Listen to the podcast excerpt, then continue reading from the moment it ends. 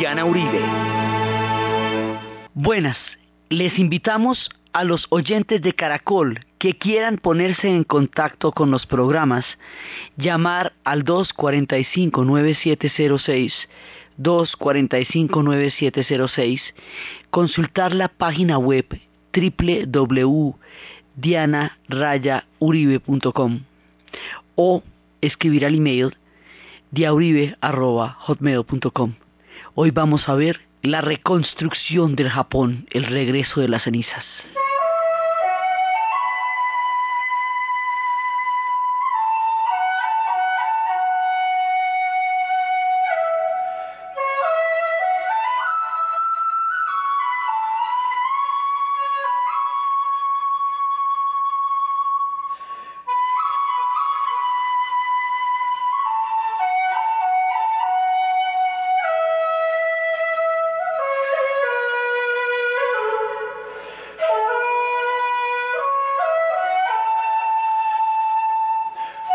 Japón, al otro día por la mañana, después de la bomba atómica, el problema era levantarse por la mañana.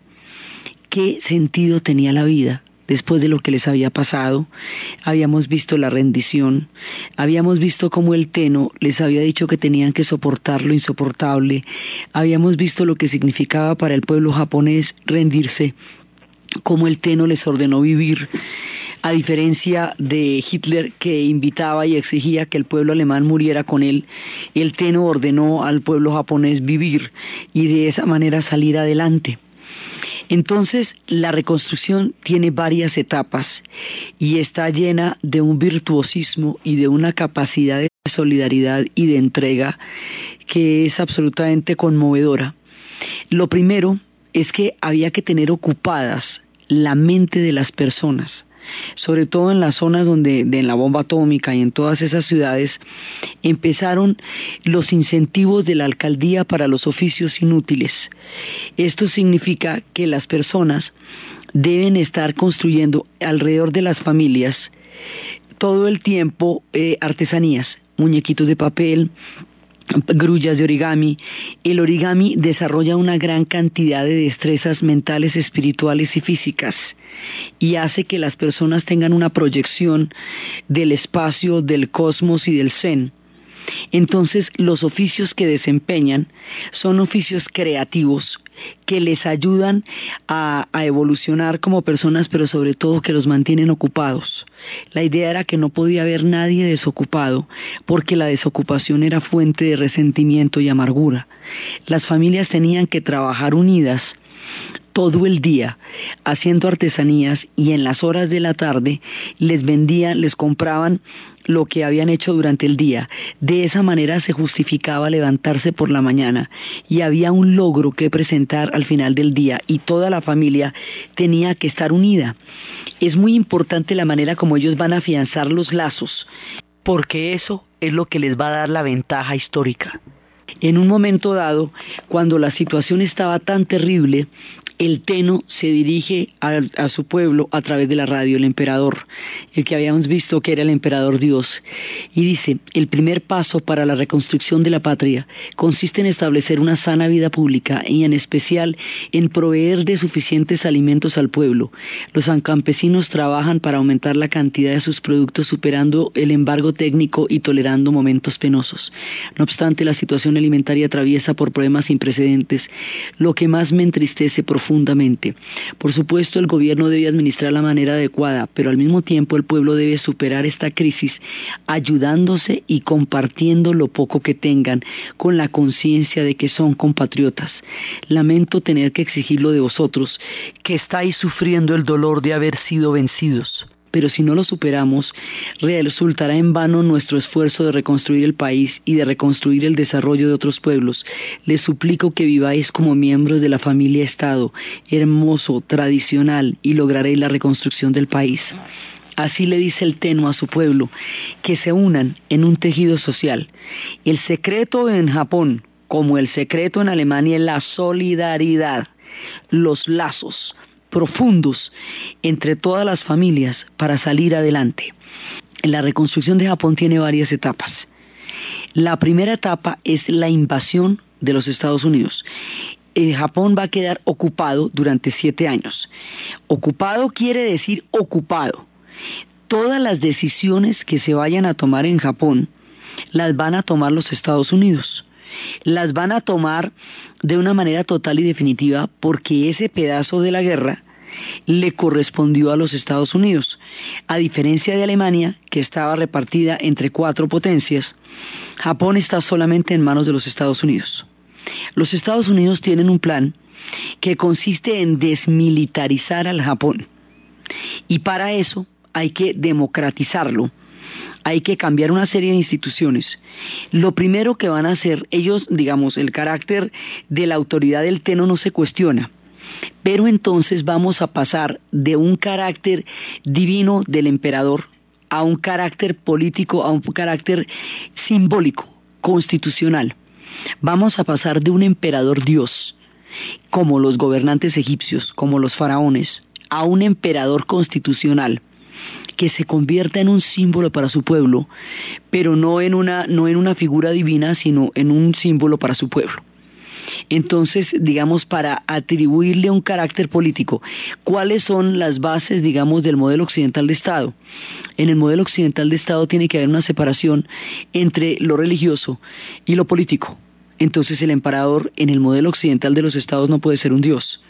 Por eso se separa el carácter divino del carácter político. Eso hace que el emperador pase a ser una figura constitucional y que forme parte importantísima del Japón pero que no vaya a ser él un dios. Eh, tiene todo su carácter, eh, digamos, todo el respeto que implica. El otro día querían, en esas épocas querían hacerle una entrevista y la gente que manejaba la prensa dijo que la familia imperial no había dado entrevistas en los últimos 2500 años. Es la misma familia imperial la que ha estado en el trono del Teno desde los tiempos de Isamani, Isagani y Susanoo y todos aquellos dioses de los cuales descendía directamente, desciende la familia del emperador. Entonces aquí va a haber un cambio en el carácter político del emperador primero que todo, sin quitarle la dignidad, ni mucho menos, pero separando lo religioso de lo gubernamental. La otra cosa es que como Japón se modernizó desde arriba, se había modernizado a través de grandes monopolios, de grandes trusts, que era lo que habían hecho en la época en que la dinastía Meiji empezó la modernización de Japón después del arribo del Comodoro Perry. Ahora, la idea era que había que democratizar las empresas. Entonces todas esas empresas que eran monopolios estatales ahora se van a convertir en empresas que van a que se van a poder digamos popularizar la popularización de las empresas, el quiebre de los grandes monopolios, va a ser una oportunidad muy grande de integración en el futuro inmediato de todos los japoneses, porque antes eran solo, era pools grandes, ahora se van a poder dividir un montón de empresas que le van a permitir a la gente un acceso mucho más abierto a la reconstrucción del Japón. Entonces se democratiza la empresa. La otra cosa que van a democratizar es la tierra. La mayoría de los campesinos que integraron los ejércitos de Japón por el mundo eran campesinos sin tierra y sin oportunidades. Entonces el proceso de una profunda reforma agraria es indispensable para que el campesinado tenga tierra y al tener tierra se erosionen las bases que le habían dado fuerza al proyecto militar japonés entonces va a haber reforma agraria. Por supuesto, la reforma agraria es tan importante como delicada en el Japón, porque no hay tierras, ellos no disponen de superficie habitable, así que cada centímetro de tierra que hay en el Japón es indispensable y hay que repartirlo de la manera más eficiente y más justa para todos. Entonces se hizo una reforma agraria. Digamos, eso fue lo que hicieron los norteamericanos en términos de reformas interiores para garantizar la democratización de Japón.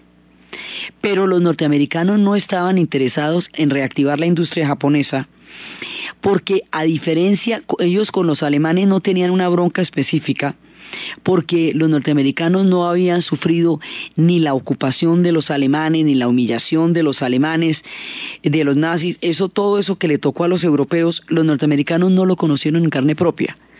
Tenían contra los alemanes el horror, digamos, contra los nazis el horror de los campos, pero no había una bronca directa entre los norteamericanos y los alemanes, sí la había entre los norteamericanos y los japoneses.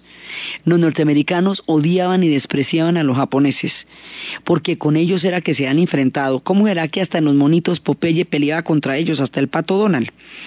Entonces, esa bronca que sí existe de los norteamericanos contra los japoneses se va a traducir en que les van a dar una cantidad de comida, sí, pero no les van a dar condiciones para reactivar su industria en un principio.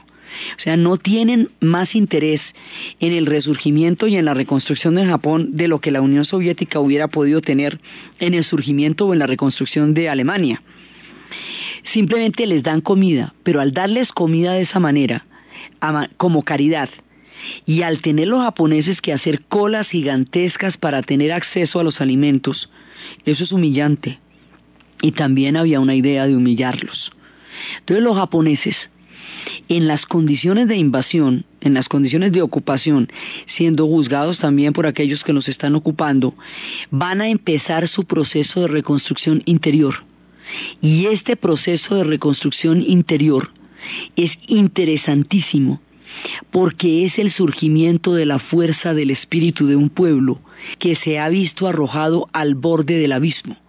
Después la coyuntura internacional los va a ayudar mucho, pero en un principio, durante los años de ocupación, es el surgimiento del heroísmo interior en los tiempos más difíciles que va a sacar del corazón de las tinieblas al pueblo japonés.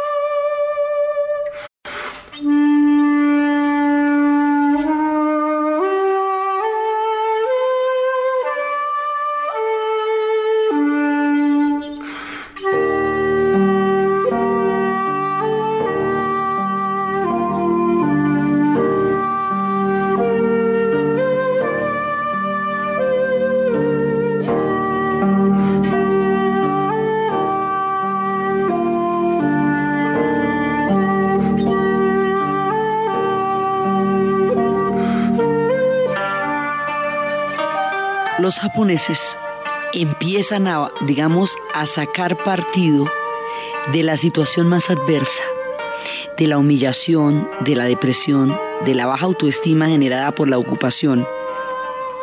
Por un lado, empiezan a incentivar los oficios inútiles para darle a la gente ocupación en el tiempo y en la mente.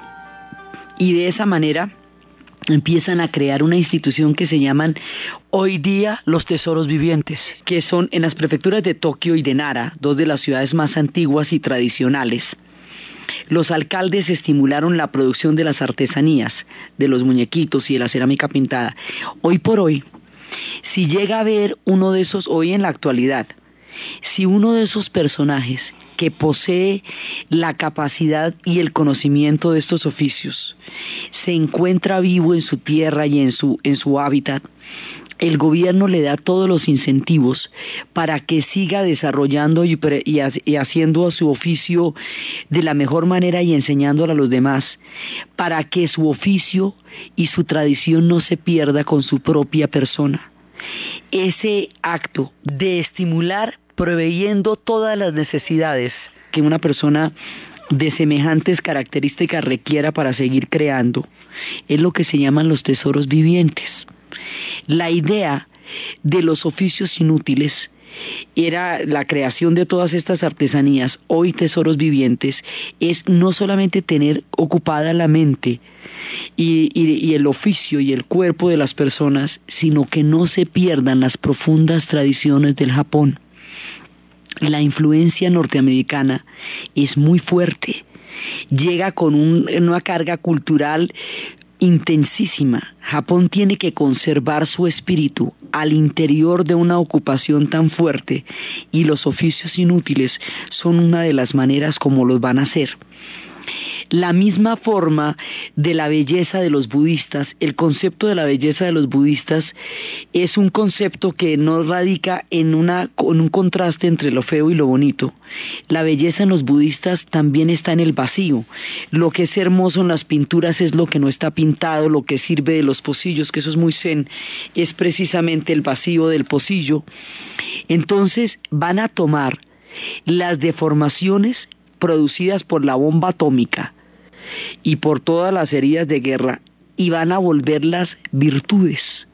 Los defectos se van a volver virtudes. Entonces, si una mujer tiene una deformación en la cara por las quemaduras de la bomba atómica, se peina de manera que la deformación sea más notoria, para así convertir en virtud un defecto y desproveerlo de cualquier vergüenza. Eso no les debe producir vergüenza, eso debería producir vergüenza a la humanidad, no a ellos. Entonces, de esa manera exaltan los defectos producidos por la bomba y los convierten en virtudes y los enaltecen. Y nadie se esconde y nadie se oculta. La gente se luce, se exhibe, se ve porque todo esto le pasó al Japón y ellos conviven con lo que le pasó al Japón. Es una aceptación profunda de su destino, lo que los va a ayudar a salir adelante. Entonces empiezan todos estos espíritus sutiles toda esa reconstrucción interior de un tejido profundo, toda esa formidabilidad eh, especial, toda esa importancia del espacio vacío, de la cavidad vacía, la importancia de la música está en los silencios, ellos empiezan a hacer, a echar mano de lo profundo de su cultura, el respeto absoluto por la palabra del otro, el respeto absoluto por la propiedad del otro. La palabra es sagrada, la familia se une y al trabajar una con otra todo el día están creando lazos que en el futuro, cuando cambien las condiciones, les van a permitir una reactivación absolutamente impresionante. Entonces empiezan poco a poco. Son años muy duros. Son años muy duros porque dicen que los niños no sonreían, porque durante mucho tiempo no habían visto a nadie sonreír y la risa también se imita. Entonces, no había nada chistoso que estuviera pasando en esa época. Son años en que las mujeres se van a prostituir por hambre y en ese momento se produce una confusión que no tiene nada que ver, que es la confusión entre la figura de la geisha. Nosotros habíamos hablado de la geisha cuando hablábamos del Japón del periodo Edo, del Japón de la era de las islas flotantes, de esas culturas que durante los años del aislamiento del Japón, durante los siglos, los tres siglos en que Japón se aisló, fue cuando eh, se produjo toda la el florecimiento de su cultura, del teatro kabuki, de la vida nocturna, de las islas flotantes, de las de las geishas de Kioto, y habíamos visto cómo las geishas eran acompañantes de los hombres de poder, acompañantes en la poesía, en la danza, en la música, en el alimento, en la sutileza, también tenían un rol sexual, pero el rol sexual era parte de un conjunto aún mayor. Habíamos hablado de cómo las geishas, de, de cómo concebían la desnudez a través de la pintura, como el espacio de pintura entre el borde de la cara y el comienzo del pelo indicaba la desnudez, cómo se educaba una geisha para poder manejar sus emociones manejar los secretos, porque son mujeres que estaban dentro de condiciones de, información sumamente clasificada.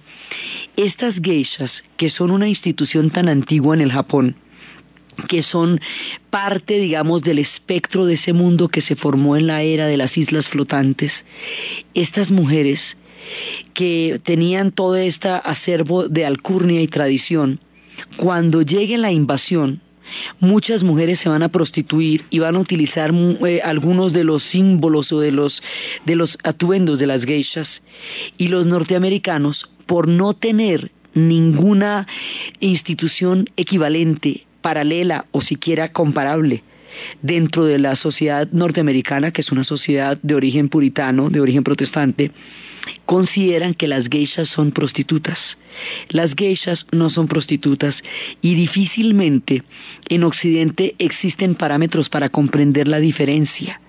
Porque además como muchas mujeres se vieron obligadas a prostituirse por los años de hambre en el Japón frente a los ejércitos norteamericanos, se estableció un equívoco fatal entre una antigua tradición que remonta a los tiempos del espíritu de las islas flotantes con una situación de hambre y una incomprensión cultural por falta de paralelos o de equivalentes entre la institución de la geisha y lo que puede ser cualquier otra forma de compañía femenina en el espectro del mundo occidental. En ese momento la situación es muy difícil para todo el mundo. Van a llegar una cantidad de ejércitos. Vienen todos los hombres que estaban en ese momento en los ejércitos de tierra en el Asia, ¿se acuerda?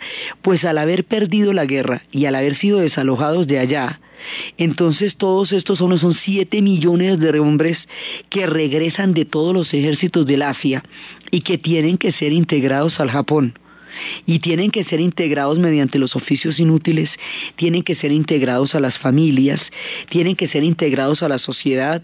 Son ejércitos de ocupación que ahora no son sino gente muriendo de hambre en el Japón como todos los demás.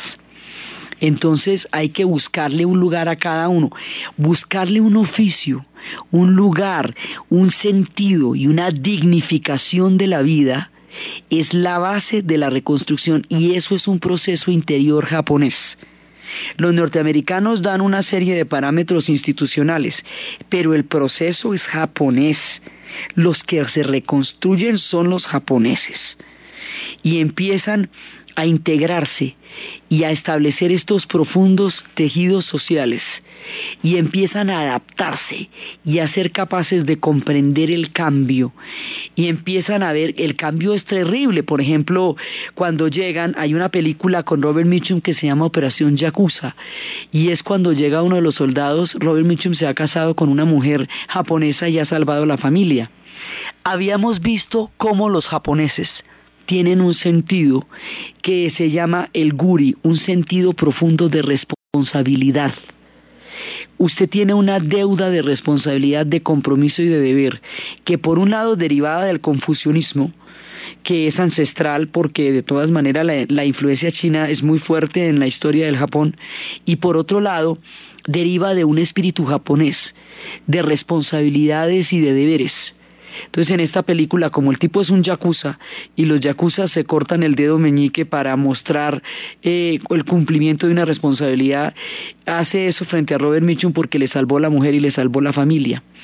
Entonces el sentido de responsabilidad de los japoneses es, es, uno de los factores más importantes de la reconstrucción porque todos están ligados los unos a los otros por profundos lazos de, digamos, de, de tener que ocuparse de los otros, de sentir responsabilidad de los unos por los otros. El espíritu colectivo, también dicen, si el individuo está bien, la familia estará bien. Si la familia está bien, el Estado estará bien y la sociedad estará bien. Así era como decía Confucio. Pero son estos lazos son esta, este preocuparse los unos por los otros, este no ser indiferente nadie ante la miseria de nadie, lo que deriva entre los profundos secretos de reconstrucción. Entonces, poco a poco, ellos van a empezar a crear a partir de la institución de las familias como tejidos y a partir de los trabajos de las, de las familias unidas, van a empezar a reconstruir lentamente el mundo industrial del Japón y van a empezar a reconstruirlo poquito a poquito porque como hemos visto los norteamericanos no tienen ningún interés particular en reactivar la industria japonesa. Los japoneses han renunciado voluntariamente no solamente a la guerra sino a los ejércitos. El pueblo de los samuráis, el pueblo de las tradiciones guerreras más ancestrales, el pueblo que ha tenido toda una tradición de artes marciales, renuncia voluntariamente al derecho de crear ejércitos. Y en la constitución japonesa renuncian a los ejércitos y renuncian a la guerra, porque como motivo de reflexión profundo, los japoneses llegan a la conclusión de que la guerra fue una equivocación fatal que los llevó a un horror. ¿Se acuerda que habíamos dicho en la época en que se estaba firmando la rendición que de pronto uno de, ellos vio al pequeño y pobre Japón habiendo desafiado al mundo en una guerra demencial y que cómo se han metido en semejante lío, que cómo estaban firmando esa rendición en el Missouri, cómo habían invadido todo el Asia, cómo era que habían hecho semejante locura. La época de la posguerra los lleva a una reflexión. Y en esa reflexión ellos dicen, nosotros no podemos lanzarnos de esa manera contra el mundo, no lo vamos a hacer más. Nos costó la destrucción del país y terminamos con dos bombas atómicas. Así que este error no lo volvemos a cometer y cambian su paradigma. Y son capaces de cambiar el paradigma guerrero, el paradigma militarista, por un paradigma de trabajo, por un paradigma de solidaridad en términos de la construcción de un nuevo Japón.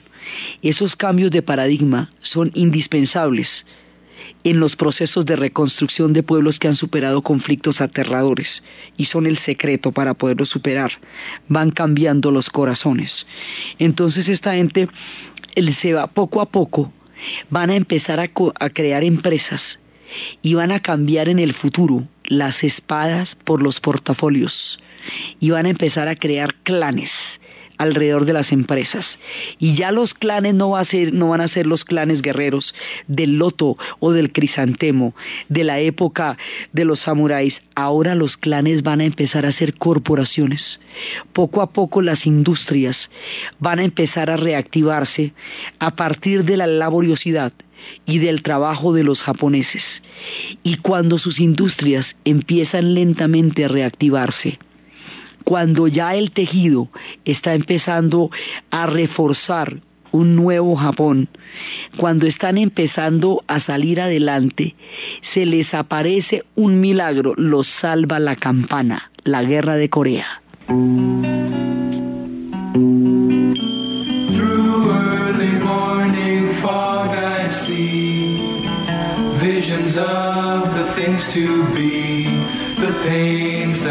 Withheld for me. I realize and I can see that suicide is painless. It brings on many changes, and I can take or leave it if I please. The game of life is hard to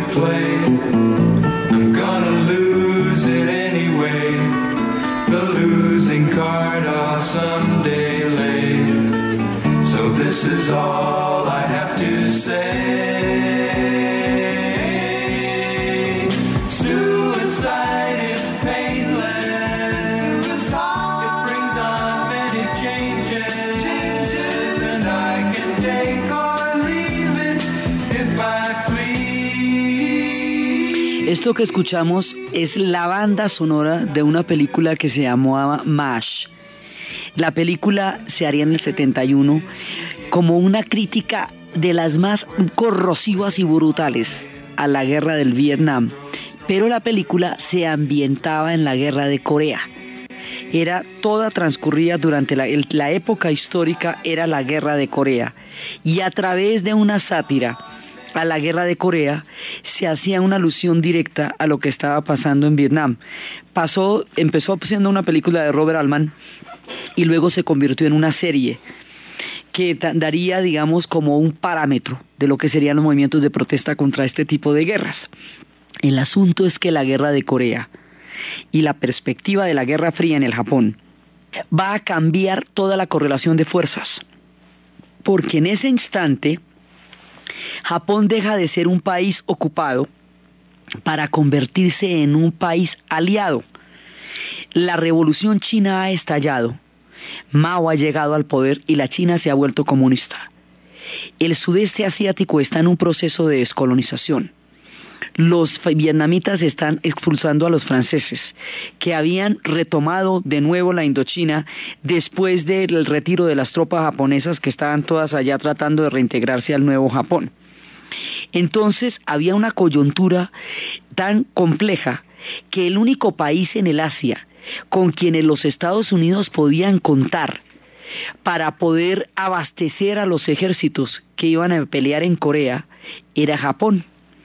Entonces Japón pasa de ser un país ocupado porque, los, porque en los Estados Unidos se están sintiendo, digamos, como toda esa, esa dominación para convertirse en un aliado estratégico. Al darse esta coyuntura, este viraje, a Japón le condonan la deuda, no lo ponen a pagar indemnizaciones por guerra, a diferencia de Alemania, que sí pagó indemnizaciones, que no le perdonaron una y que no le rebajaron nada. Lo que pasa es que no, no fue tan oneroso como en la primera, pero Alemania pagó nada, le regalaron a los alemanes a los japoneses les van a condonar la deuda. Entonces, si usted sin deuda y sin indemnizaciones, bueno, pues ya más fácil, ¿cierto? Porque entonces ya trabajamos es para aquí para nosotros. En ese momento, cuando ya empieza a darse este cambio de coyuntura, se necesitan todas las manufacturas que los japoneses puedan producir para abastecer a los soldados en el frente, no con material bélico. El material bélico lo ponen los gringos, no, con todo lo demás con todo lo que puede producir un pueblo, con manufacturas, con toda la industria que está ahí nomás, ahí al ladito de Corea. Este es el mercado que le hace falta al Japón para que todo este tejido, este trabajo laborioso, este ingenio que han cultivado casi sin esperanza durante todos los años de la ocupación, florezca y se convierta en una gran industria. Y ahí es cuando se da el despegue de Japón. Y empiezan estas industrias eh, a, a producir y los japoneses, ellos son grandes imitadores. Los japoneses todo lo copian, lo mejoran, lo hacen más eficiente, más barato y más productivo. Alguna vez habíamos contado la historia de, del norteamericano que llegó con un radio y se lo y un radio de transistor a que un japonés se lo arreglara. El japonés jamás había visto un radio sin cable, se lo arregló, salió con el radio como un rapero caminando por las calles a todo volumen y a los cuatro meses Japón estaba lleno de transistores. Japón es capaz de copiar toda la tecnología norteamericana. Y los norteamericanos son el sector punta de la tecnología mundial, lo último en guarachas. Entonces lo que los japoneses copian es la cresta de la ola. Y copian la cresta de la ola para mejorarla y tienen la industria y tienen la coyuntura económica para los mercados, que es la guerra de Corea. Y eso es lo que hace que todo ese trabajo invisible y profundo se traduzca en un éxito como el que van a tener los japoneses. Entonces ellos tienen en su propia cultura una cantidad de elementos que los hacen capaces de aprovechar las oportunidades uno de los elementos más fundamentales que hace la diferencia en el proceso de reconstrucción del Japón es el budismo.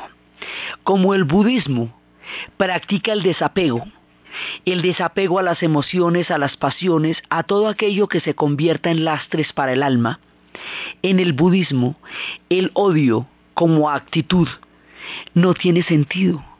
Ellos van a seguir adelante van a dejar atrás los odios, porque para poder imitar a los americanos, para poder aprovechar su ventaja tecnológica, para poder copiar sus productos y mejorarlos, tienen que no estarlos odiando. Si los estuvieran odiando, no podrían mirar sus ventajas, son capaces de ver que los Estados Unidos en ese momento son el sector más avanzado del planeta en términos de tecnología y que ese conocimiento lo necesitan ellos y que tienen la oportunidad de adquirirlo por una vía terrible que es la invasión, pero igual tienen la oportunidad de adquirirlo. Entonces lo que ellos hacen es dejar de lado los odios, en lugar de concentrarse, porque es que muchos otros pueblos se quedaron en el odio, se quedaron en el dolor, se quedaron en la ira, en la bronca y eso hace que la proyección de una sociedad futura se vea siempre empañada por una mancha de odio permanente que se pasa de una generación a otra. Los japoneses, por el desapego del budismo, no entran en el universo del odio y del resentimiento, sino en una practicidad espiritual de, bueno, todo bien. O sea, ya estamos en estas, ya entrados en gastos, vamos es para adelante y no echamos para atrás. Por eso decían que cuando la reconstrucción de Tokio, decían Tokio también era una ciudad muy bella, Tokio era una maravilla, Tokio era Edo. Si la hubiéramos reconstruido como era, habría quedado igual de bonita, pero siempre la miraríamos pensando que era una ciudad reconstruida, que una vez había sido bombardeada con fósforo, con madera, con todo papel, con todo, y que la habían desbaratado.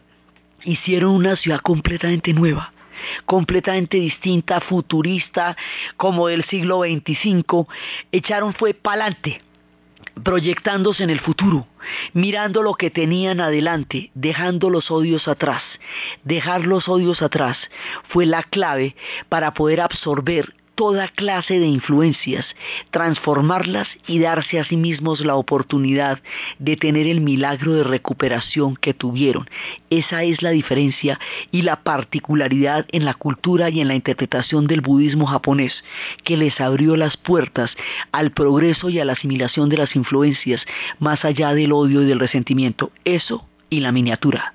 La miniatura esa capacidad que tienen ellos para pintar en un jarrón de pulgada y media a una geisha con un señor en el atardecer, el sol ocultándose, la, la verja que está alrededor de ellos y las cuatro flores en el tamaño de medio dedo y que todo eso se vea, esa capacidad de pintura, de miniatura, los va a hacer los reyes del transistor, va a hacer que los radios se hagan más pequeños y se llena de, de radios ancho por todos lados más adelante, cuando venga la era del microchip, esa misma capacidad de miniatura los va a hacer eh, ejemplares en toda esa industria. Las niñas que trabajarán en la industria del microchip serán las chicas que tienen entre 13 y 18 años, que es cuando las yemas de sus dedos son más sensibles y pueden manejar con mayor habilidad el material del microchip.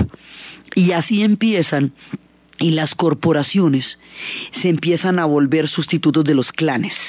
Y dentro de la corporación, toda la gente que trabaja en una industria japonesa está trabajando como una familia. Y por el mismo espíritu colectivo confusionista y el mismo espíritu japonés, todo el mundo es importante en la empresa. El barrendero es sumamente importante, tanto como el gerente, tanto como el presidente, tanto como el hombre que limpia los vidrios, tanto como la señora de los tintos. Si el barrendero es de mayor edad que el presidente o que el gerente de la compañía, por la tradición confusionista, el gerente o el presidente de la compañía debe al barrendero máximo respeto, porque es una persona mayor. Y eso es, en el confusionismo, los mayores son los dueños de la autoridad dentro de la sociedad. La dignificación de toda forma de trabajo. Cada oficio es indispensable para Japón y cada oficio es indispensable para la empresa. Más adelante, hacia los años 80 y 90, este modelo de reconstrucción se conocería en administración de empresas como la teoría Z. Y es una teoría en la que en una empresa todo el mundo, absolutamente todo el mundo es importante. Las empresas se vuelven clanes que en donde los empleados terminan casándose entre ellos como uno de los de, de las cosas que la empresa favorece. Si el día del cumpleaños no puede estar el padre con su hijo porque la empresa lo requiere, su hijo se siente honrado.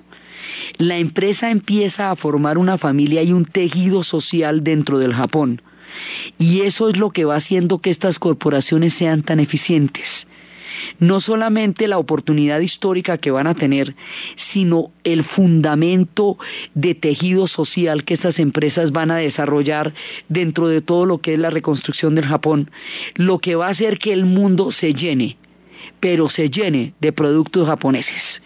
Y con eso van sustituyendo la industria mundial y mucho más adelante cuando los Estados Unidos atraviese la crisis energética serán los autos japoneses los que lleven a rodar en las carreteras norteamericanas por el bajo consumo de combustible porque ellos como sí conocen el problema de no tener combustible y de no tener espacio han creado autos compactos que permiten muchísima más duración en carreteras que los que los carros norteamericanos que prenderlos podría haber costado un salario mínimo en la época de la crisis energética entonces ellos toman todo lo que los norteamericanos llevan y hacen una transferencia de tecnología a través de su capacidad de imitación. Aceptan inversión, digamos, ellos invierten, ellos aceptan el dinero norteamericano, pero no la inversión en las empresas de ellos. O sea, yo acepto su préstamo, pero en la empresa invierto yo y la empresa la mando yo. Y de esa manera no pierden nunca el control sobre las empresas. Y así las empresas empiezan a jalonar el Japón hasta que lo van haciendo despegar y sobre ello un proyecto de paz sin construcción de ejércitos sin ningún tipo de, digamos, sin ningún espectro bélico, solamente por el trabajo, el tejido social, la persistencia y la construcción cotidiana de un sentido de la vida y de un sentido de la esperanza, despega el Japón de las cenizas del otro día de la bomba atómica y del dolor de una rendición que para ellos significaba muchísimo más que la muerte. Entonces este pueblo sale adelante y empieza una era de florecimiento que va a ser y con todo el simbolismo de ellos. Entonces, el hecho de que los Estados Unidos hubiera tenido esa capacidad tecnológica se convierte en una ventaja muy grande. Entonces ellos convierten eventualmente la ocupación, la convierten en una ventaja porque toda la capacidad tecnológica que los norteamericanos van a tener en ese momento le va a ser sumamente útil a los japoneses para poder transferir directamente y mejorar lo que está en, ese momento como sector punta de la tecnología. Entonces los japoneses con su ingenio hacen por ejemplo lo siguiente, ellos son capaces de transformar cualquier cosa. La laca, que la famosa pintura en laca milenaria, durante tanto tiempo ancestral en Japón, que se hacía sobre las vasijas tradicionales, empieza a perder, las vasijas tradicionales empiezan a perder mercado porque la entrada de nuevos productos hace que esto ya no se convierta en una necesidad, se olvide la tradición. Pero la tradición de la laca es milenaria y la laca tenía una técnica en la cual eran más o menos 10 horas para que secara la laca y si tenía una burbuja se dañaba la laca. Entonces el pueblo que vivía de la pintura en laca podría desaparecer porque el oficio desapareciera. Así que empezaron a modernizar el proceso de secado de la laca para que en lugar de necesitarse 10 horas necesitara una y empezaron a, modernizarlo de tal manera que no fuera tan dispendioso para que no se una burbuja no dañara todo y luego lograron que se pudiera establecer en diferentes materiales. Cuando lograron que se pudiera hacer en diferentes materiales y no solamente en las, vasijas, en las de madera, la técnica de la laca la llevaron a los automóviles, incluso en la era moderna la tienen en las tapas de los computadores personales. Y a través de ser capaces de transformar una técnica ancestral en una técnica moderna que se asimile a los materiales modernos y a los nuevos productos, el pueblo de la laca logró sobrevivir, pintando los carritos hermosos con la laca y pintando los computadores. Entonces, este es un ejemplo de cómo ellos son capaces de aprovechar las transformaciones para salvar antiguas tradiciones lo profundo del Japón, en el Japón seguirá existiendo, pero de lo profundo de su espíritu sale la capacidad para generar toda esa cantidad de, de, productos tan supremamente llamativos, baratos y eficientes con que inundarán los mercados del mundo. Y a través de eso el mundo conocerá en cada uno de sus rincones el resultado de los pueblos que a base de origami, de oficios inútiles, de pajaritos de papel y de muñecas, desarrolló el tejido social capaz de sacar adelante semejante pueblo que había caído en lo más profundo del abismo Estas historias nos muestran cómo los tejidos sociales sacan adelante a los pueblos de los momentos más desastrosos y los momentos que vivieron Alemania y que vivieron los japoneses. Pocos pueblos en la historia han conocido el tamaño de la oscuridad que estos pueblos conocieron y sin embargo fueron capaces de salir de las cenizas. La historia les dio oportunidades. La guerra de Corea y la crisis energética los va a lanzar. Pero cuando esas oportunidades llegaron, ellos ya habían logrado reconstruir aquello que era el dilema más importante al otro día de la bomba atómica, el espíritu y la razón para vivir la autoestima, el sentido del orgullo sobre una base distinta a un parámetro bélico. Esa capacidad de reconstituir el espíritu después de la mayor adversidad y esa capacidad de cambiar los paradigmas para montarse sobre nuevos ejes y no creerse antiguos, digamos, creerse su capacidad de transformación, es uno de los secretos más valiosos, no solamente de la reconstrucción, sino del secreto de cómo Japón se convirtió en una potencia. Los hilos invisibles que los unen a los antepasados aún están con ellos. Los espíritus de la belleza y los espíritus terribles de los tifones y la destrucción aún lo rondan. La paciencia sigue siendo todavía su mayor secreto para vivir y la capacidad de reconstruir su espíritu y de mutación de cambio en la guerra mundial. El proceso de surgimiento del Japón moderno es lo que vamos a ver en el siguiente programa. Entonces, desde los espacios de la paciencia, de la solidaridad, de la reflexión, del desapego al odio, de la capacidad para reconocerse en sí mismos y en los otros, de la manera silenciosa